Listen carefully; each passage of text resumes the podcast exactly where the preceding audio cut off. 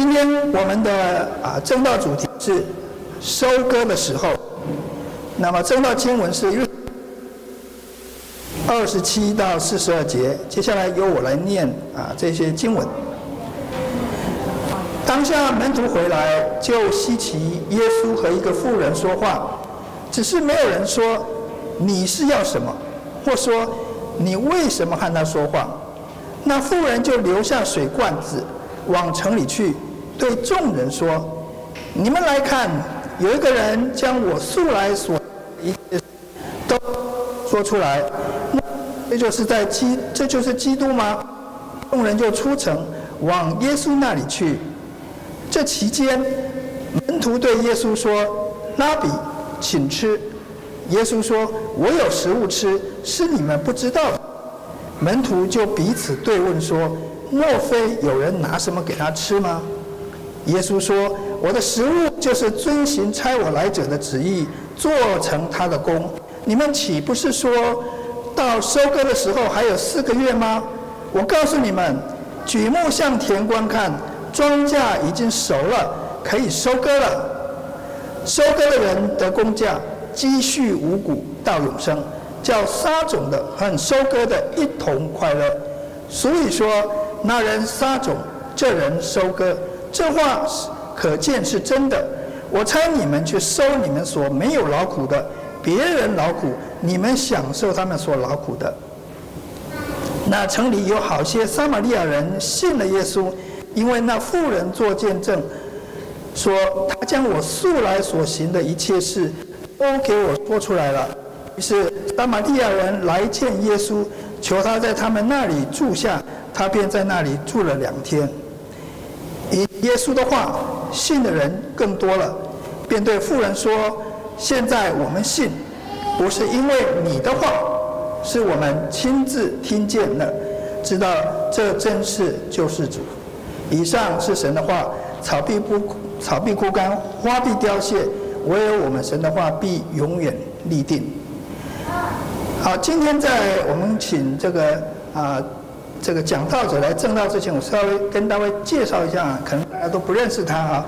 啊，这位弟兄是陈一信，啊，他是彰化人啊，也是在我们台中附近的哈。那他在以前是啊参与了一些个学校的一些事工，所以他对这个啊学生呢相当有负担。啊，他现在在一个。啊，学生的机构啊，事工的机构工作，在英国 有一个叫做 Friends International，啊，类似类似就是一种专门像这种在英国伦敦，啊不不不是伦敦了，在英国有很多的这些国际学生来传福音。等一下我们呃在讲道的时候呢，我们会啊。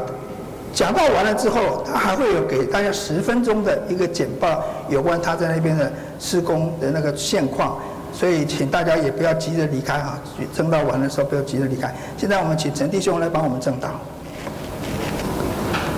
各位弟兄姐妹，大家平安，平安。呃，非常感谢大家给我这个机会，能够在这里和大家一起来敬拜我们的主。呃，刚才也感谢呃张长老。来介绍了呃我的一些啊、呃、背景，嗯、呃，那呃他提到了我的名字，然后我工作的单位是 Friends International，那我是呃 Friends International 在呃在那个呃 Sheffield 同工，那呃 Sheffield 是我和呃宋。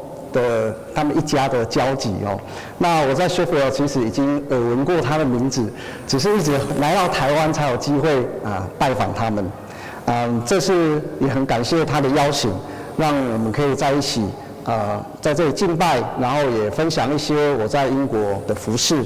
那我们开始之前，呃，让我们一起来呃做个祷告。亲爱天父，我们求你来预备我们的心。求你来帮助，打开我们的耳朵，打开我们的心，来领受你所要给我们的话语。无论是让，无论是听的或者讲的，我们都同蒙益处。我们这样祷告，奉主耶稣基督的名，阿门。嗯，在开始今天的讲道之前，我想请问一下大家，呃，今天你的早餐吃了什么？还记得吗？还记得，很好。这很多人就吃过了就忘记了哦。那呃，你可能吃蛋饼，你可能吃汉堡，你可能吃呃油条、烧饼。那如果你是住在台南，你可能会吃牛肉汤当早餐。那这一趟我们回台湾，我非常享受在台湾的各样美食，连早餐我也都不能错过。豆浆、烧饼、油条是哦，还有萝卜糕是我的最爱。那我特别特别喜欢我妈妈去菜市场买的现磨的豆浆，那个豆浆有一股浓浓的豆味，这个是我在英国喝不到的。可是不晓得大家有没有发现，我们在我们吃的许多的食物里面，我们多半会有一些喝的东西，也会有一些固体的食物。除非你的身体有特殊的状况或特殊的需要，否则即使你是吃稀饭，也是将液体跟固体和在一起煮一起吃。我相信在座应该不会有人会告诉我说啊，我们的一天三餐只要喝牛奶、豆浆这样就够了。即使像我这么喜欢啊喝豆浆的人，我也不可能只喝豆浆，对吧？同样的，如果你熟悉圣经，你就知道，呃，在希伯来书里面，圣经这样告诉我们：我们属灵的生命必须要从喝灵奶的这个阶段的婴儿阶段，成长到吃灵粮，也就是固体干的食物的成人阶段。那今天的这一段经文，我们就可以看到这位撒玛利亚的妇人，她一开始因为遇见了耶稣。他喝到了耶稣所赐这永活生命的泉源，然而在接下来你会看到他进到城里面为耶稣做见证，因而影响到整个城的人，让整整个城的人有更有更更多的人来认识，因着他而认识耶稣。后面的这一步正是这一位撒玛利亚妇人。跟耶稣一样，享受到使能使人饱足的属灵食物。今天这一段经文是在整个耶稣与撒玛利亚妇人的相见的后半段。前半段第一节到第二十六节描述的是这一位撒玛利亚妇人遇见耶稣的过程。这一段的邂逅使这一位撒玛利亚妇人饥渴的心。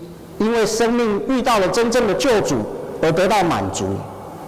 这一段耶稣跟撒玛利亚人的对话，换成我们今天的话，就是耶稣在向这位撒玛利亚妇人传福音，而撒玛利亚妇人从耶稣告诉他福音里面认识到自己真正的问题与需要，并且因为认识了这位救主，而生命得到彻底的改变。那这一位妇人因为生命的改变，得到永生的泉源，快乐的进城与人分享。在这个时候，耶稣的门徒回到城，从城里面回到耶稣的身边，接着耶稣教导门徒这个能够使我们那个属灵生命饱足的道理。对这一段门徒的教导，就是我们今天所读的经文。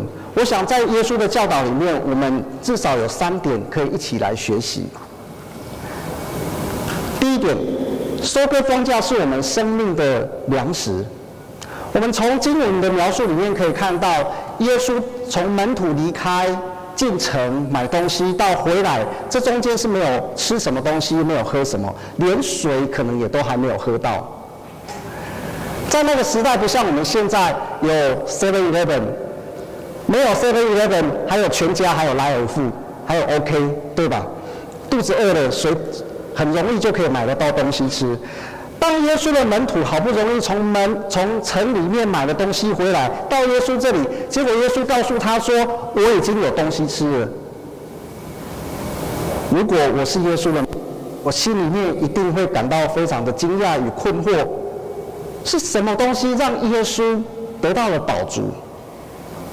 三十四节告诉我们，就是在这一段与撒玛利亚妇人的对话里面，使得耶稣得到了宝足。耶稣说：“我的食物就是遵行差我来者的旨意，做成他的工。神的旨意，神要我们做的工，就是要将这一股生命的活介绍给所有人认识，要使所有的人跟神重新有一个和好的关系。我们的内心不再饥渴。”如果你是初次来到教会，还没有认识这一位真神，这是神一直期待的事情。他很希望我们跟他有一个重新和好的关系。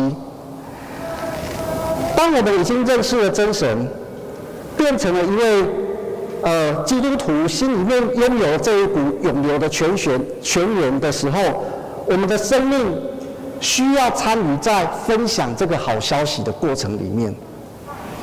我们的灵命得到饱足，得到固态食物的喂养，这是我们在前面一个阶段之后所接着需要做的。耶稣告诉他的门徒：“你们需要喂，你们需要喂饱的，不只是你们的身体，你们的灵命更是需要被喂养。”耶稣将这种每天生活。呃，具体的形象的事物，或者是我们身体的需要，转换成属灵上的生命来教导，在约翰福音里面是常常出现的。比如说，约翰福音第三章，呃，耶稣就用肉体的重生来呃比喻我们属灵上需要有重生。第四章的前半段，就是我们今天念的经文的前半段，耶稣也用我们可见的水来比喻啊属灵生命的活水。当我们认识了耶稣和我们的父神，重新有一个和好的关系，生命得到了滋润，但透过和别人分享这一个好消息，我们可以帮助自己更认识我们所信的是什么。我们透过在回答别人的问题的时候，我们可以更清楚地认识真理是什么。我们分享福音的同时，我们也在喂养我们自己。我们的肉体得到食物的饱足、足感，这种感觉是一个愉快的感觉。中文有个成语叫做“酒足饭饱”，那如同三十六节所说所说的，叫撒种和收割的人一同快乐。这个感觉、这个经验是一个愉快的经验。这个快乐不是暂时的，这是具有永恒价值的快乐。所以我们所做的是积蓄五谷到永生，这是具有永生的价值。你吃的一顿饭可能就是这一餐饱了，下一餐你会饿。但是当我们投资在福音的工作里面，这样子的满足与喜乐是积蓄财宝到永生的。我们学，这是我们在这里学到第一点。分享福音是我们属灵生命的一个粮食。虽然我们属灵，虽然这个灵命的粮食对我们属灵的生命是那么重要，可是很多时候我们会忽略它，或者认为暂时还没有那么急的需要它。因此，第二点，耶稣这样子提醒我们：灵命得喂养是随时要做的事情。我有一个很不好的习惯，呃，因为我在英国很多时候我是在家工作，那通常我十点的时候会起，十一点的时候会起来喝一杯呃喝一杯茶，顺便吃一点点心，那吃完之后就坐下去继续做做我的事情，那。做下去因为太专心了，所以就一直做，一直做，一直做，做下去，然后就到了下午两三点，开始头昏脑胀，然后就觉得心里面就觉得我的事情还没做完，再一点点我就做完了，然后就一直到整个头脑不清楚的时候，肚子已经很饿了，工作效率变得很差的时候，才想到我还没吃午餐。我们很常在面对我们属灵的生命，也会有这样子的状况。或许我们对于，或许我们觉得我们的属灵生命还不是太糟，我们还可以再撑一段时间。但是实际上，我们的属灵生命，我们那个属灵的肉体已经发出了这个饥饿的警讯，提醒我们。可是我们还没有觉察到我们的需要，就一直到我们的属灵状况已经糟到不能再糟的时候，我们才想到我们需要去补充。我不晓得大家有没有这样子的经验？从今年的三月开始，我在呃 Sheffield 的另外一个同工啊、他请了育婴假。那因此三月开始，我就成为唯一的在 Sheffield 的同工。开始的第一个月，我必须要联络所有的事情，联系所有的呃人，然后回复所有的呃文件、邮件，然后呃还要再规划等等活动。这些许多的行政的工作，让我几乎没有时间可以陪学生读圣经，陪他们一起查经，分享上帝的话语。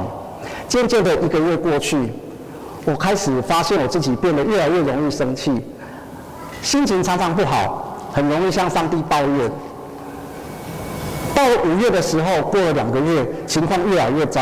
我觉得我几乎已经做不下去了。我跟我我跟我太太在想说，我是不是需要离开这个工作？因为我觉得找不到我的热情了。当我一个人的时候，我开始在问我自己：那为什么我失去了这一份热情呢？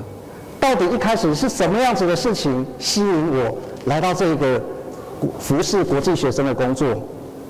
我突然发现，最能够吸引我、最能够那个最初的那个热情的所在，不是什么，正是可以花时间陪学生查圣经、分享上帝的话语，和上和他们一起查经、分享圣上帝的话语当中，看到他们那个突然明白、顿悟的那个眼神，总是激励着我。看到他们一的生命因为遇见耶稣而有一些改变，看到他们在讨论圣经的时候，那个眼睛里面放出的光芒，我知道我花的时间是值得的，我做的事情是有价值的，是向学生分享神的真理，成为我在这份工作中的动力，让我愿意更花花更多时间在学生的身上。然而，在过去这段时间，我被眼前的行政工作所淹没。我把学生，呃，查经的这个时间往后排了。我先处理这些行政工作。这个时候，我自己的灵命开始萎缩了，我却不自觉。等到已经糟到不行了，才突然发现我需要的是什么。感谢主，在这个时候，他奇妙地安排了一位学生。这个学生是别的同工在别的城市介绍过来的。他搬到谢菲有一段时间。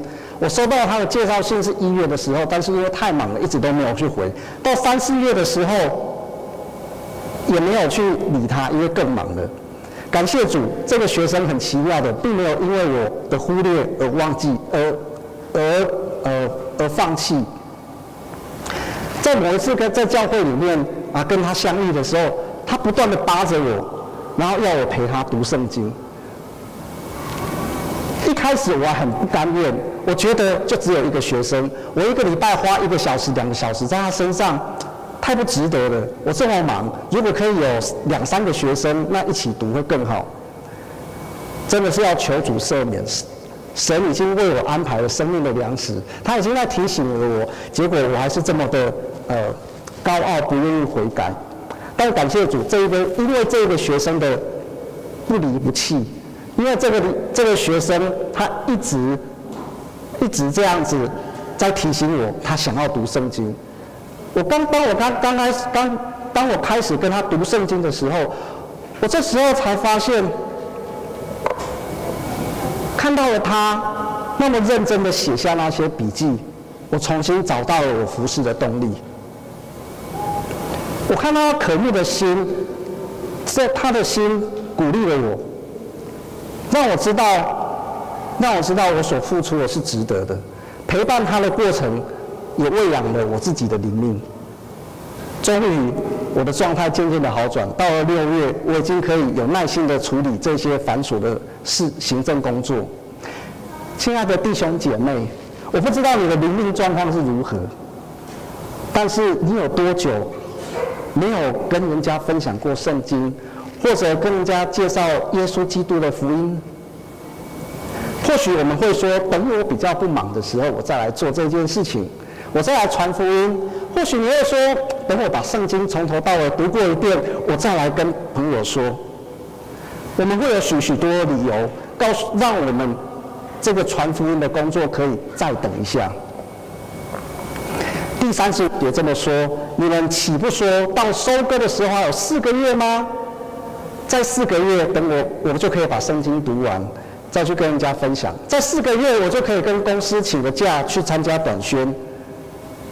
但是耶稣告诉我们，现在就是时候，不要再等待了。举目向田，举目向田观看，庄稼已经熟了，可以收割了。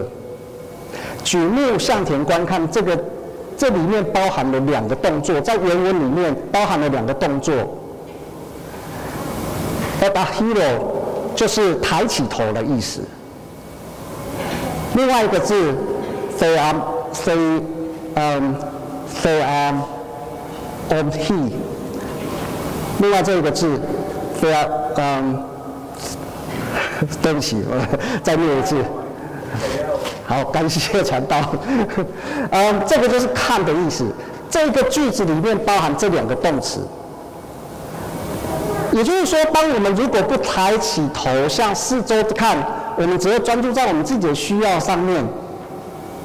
我们不知道旁边的这些庄稼已经熟了，我们看不到。我们永远不知道收割的季节已经到了。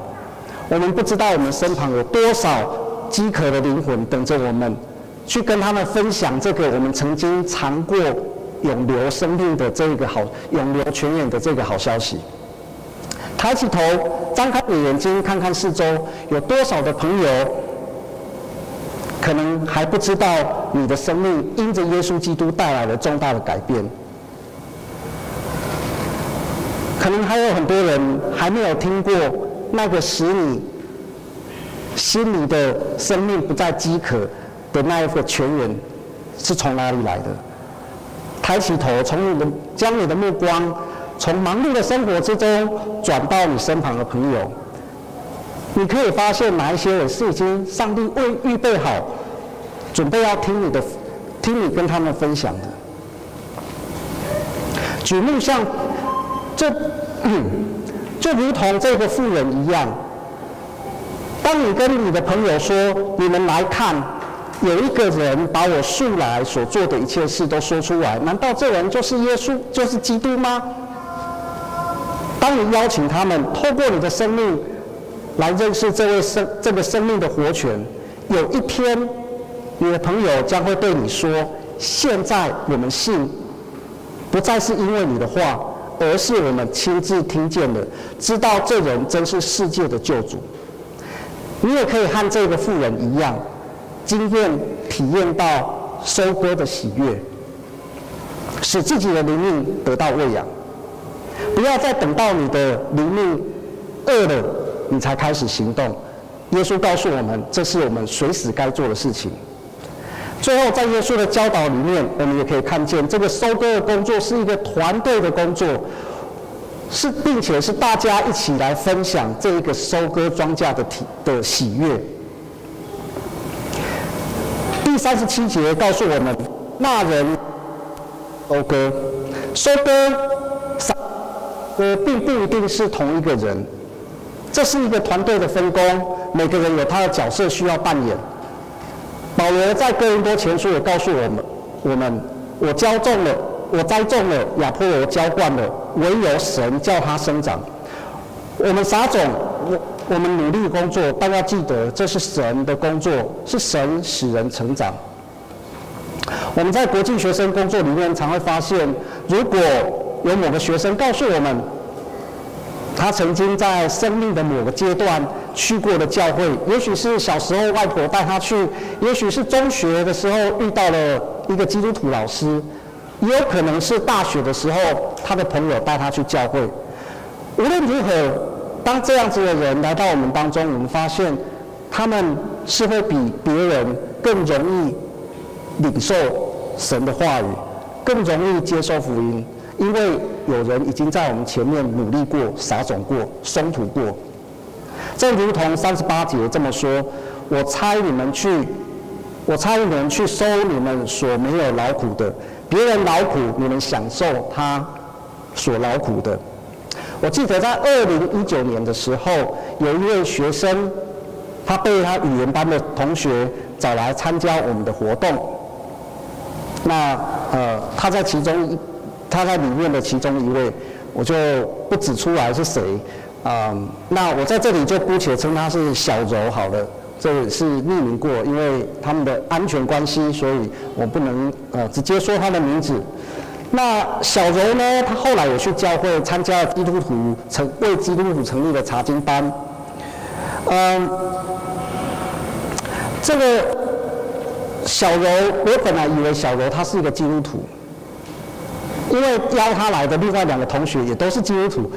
后来他才告诉我，他只是小时候外婆带他去过教会，他就这样，他就这样子被我一直当成是基督徒，在查经班里面，啊、参加我们一直参加我们查经班。感谢主，他并没有因为，呃，我们讨论的太过深，或者讲了一些基督徒的术语听不懂而离开，反而他认真的追求，几乎每次都参加，没有间断。在他的见证里面，他告诉我们。二零二零年，疫情在英国爆发的时候，那时候所有的人都处在一个慌乱与恐惧的时候。他接到了他弟弟传来的消息，说他的外公过世了，他所挚爱的外公过世了。在这段非常艰难的时刻，他又只有一个人在宿舍里面，因为大家都要在隔离，不能相见。一个人在宿舍里面，只有我们查经班的人。透过网络继续陪伴着他，他自己说：“对我来说，那一段时光是痛苦和艰困的，但我开始对上帝有了更深的认识，我能感受到我与他的关系更加亲近了。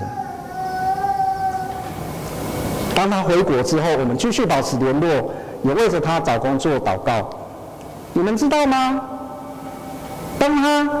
跟我们分享他找到工作的好消息的时候，他要我们第一个为他祷告的事情，竟然是能够帮他找到一个好的教会，能够让他找到一个好的教会。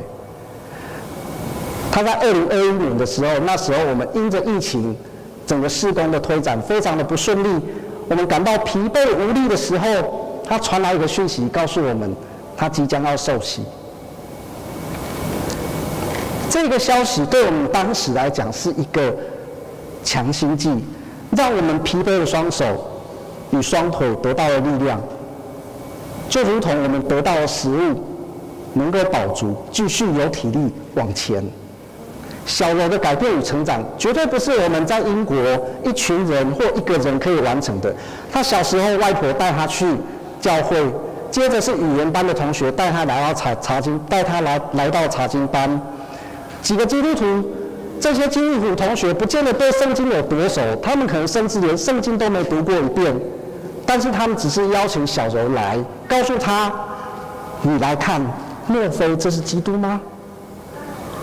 我们在一起重新从圣经里面看见到，从圣经上面小柔听见了，亲自听见了，知道耶稣是他生命真正的救主，最后甚至在他回国的时候。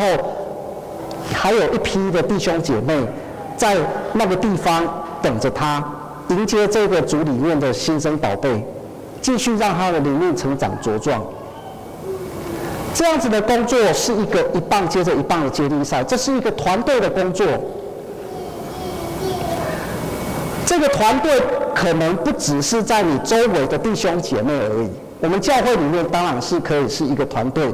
但是它也有可能是几万公里之外，或者是几年前的一群人，辛辛苦苦的种下了种子。我们在英国的国际学生工作需要的不只是当地的志工这样子的团队，我们还要许许多多其他的团队参与。我们需要的，我们需要大家的。祷告，我们需要大家的支持。我们需要大家的鼓励。我们没办法自己一个人完成这样子的工作。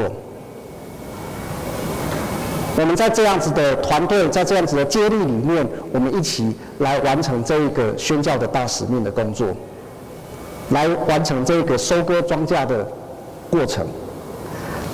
我不晓得大家有没有去爬山，或者是骑过单车，这两个都是我很喜欢的工作。如果你曾经做过，这里有一张图，你应该会非常有感。这个叫做登山是一个自虐的享受。一开始爬山的时候总是非常辛苦，然后呢，不断的骂自己干嘛没事跑出来外面啊自虐，然后呢虐待自己，然后越爬越爬，然后一边在那里骂自己。可是登到山顶的时候呢，看到这个美景，然后凉风吹来，下山的时候呢，就开始在想着我下一座山要去爬哪里。我不晓得大家是不是有同样的经验。我骑车的时候也是这样，一开始在景美溪畔骑着河堤，后来呢，我们骑了猫空，骑了猫空以后呢，开始在想，我是不是有机会挑战更高的山、更远的路？就这样子一次一次的，我们在享受这个美好的经验、美好的过程。这个过程是辛苦的，但是结果是心情是愉悦的。这样子的喜悦是会上瘾的。如果你曾经经验过。这样子的喜悦，不只是一种情绪的上的享受，更是我们属灵生命的粮食。耶稣说：“我的食物就是要遵行差我来那位的旨意，完成他的工作。”这就是我们的属灵生命，就是我们的属灵的粮食。同一个画的作者，他还有另外一，他有一张另外一张图，标题就是“还有五分钟就到了”。如果你爬过山，你应该很熟悉这个登山的谎言，在五分钟钟就到了，绕过这个山头我们就到了，不是吗？一句从我们伙伴来的鼓励，就是我们在登山过程当中继续坚持下去的动力。同样的，撒种的辛苦需要有团队合作，彼此打气，我们才能够坚持下去。再坚持一下，我们就会看到结果。当我们在撒种的过程当中累了，你的伙伴告诉你再坚持一下，这样子的支持与鼓励，也许是一封简讯，也许是一句问候，也许是更多的在背后的祷告。当我们在面对国际学生工作无力的时候，那些在收我们解。收我们的代祷信的宣教伙伴传来的问候，是我们使我们可以知道我们在前线的努力不会孤单。我们不是单打独斗，我们需要团队一起工作。最后我们会一起享受美好的成果。你会想要加入这样子的团队吗？希伯来书第五章。十三节到十四节这样告诉我们：凡只能吃奶的，就不熟仁义，不熟练仁义的道理，因为他是婴孩；唯独长，唯独长大成人，才能吃干粮。他们的心窍因练习而灵活，能分辨善恶的。亲爱的弟兄姐妹，如果你已经领受了生命的泉源，认识了耶稣基督，请不要因为你忙碌的生活，让你的灵命挨饿了。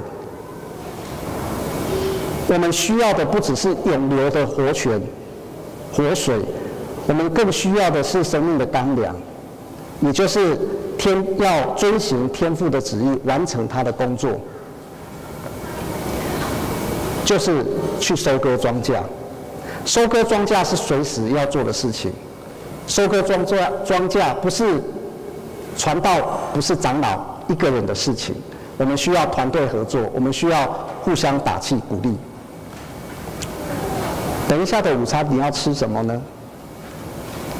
看到这张图，也许你已经开始肚子饿了。当你在吃午餐的时候，我相信一定不是只有旁边角落的这一碗汤就够了，你需要一些饭，需要一些菜，对吧？当你在吃午餐的时候，不要忘了你的灵命也需要粮食。耶稣说：“我的食物就是遵行差我来者那位的旨意，完成他的工作。这是我们灵命的粮食。”让我们一起来祷告。亲爱的天父，感谢你，让我们可以认识耶稣，我们属灵生命的泉源，使我们心不再干渴。求你来帮助我们觉察到我们灵里的饥渴，帮助我们抬起头来看到身旁已经成熟的庄稼，将目光从我们忙碌的生活转到周遭周遭的朋友亲人身上，让我们可以看见他们的需要，跟他们分享生命救主的喜悦。也求你帮助我们做成你的工，使我们的灵命得到饱足。求你透过我们的分享来喂养我们。谢谢耶稣，让我们可以成为你的门徒，有份在你的大使命之中，帮助我们能使万民成为你的门徒，让众人归向你。我们奉主耶稣的名祷告，阿门。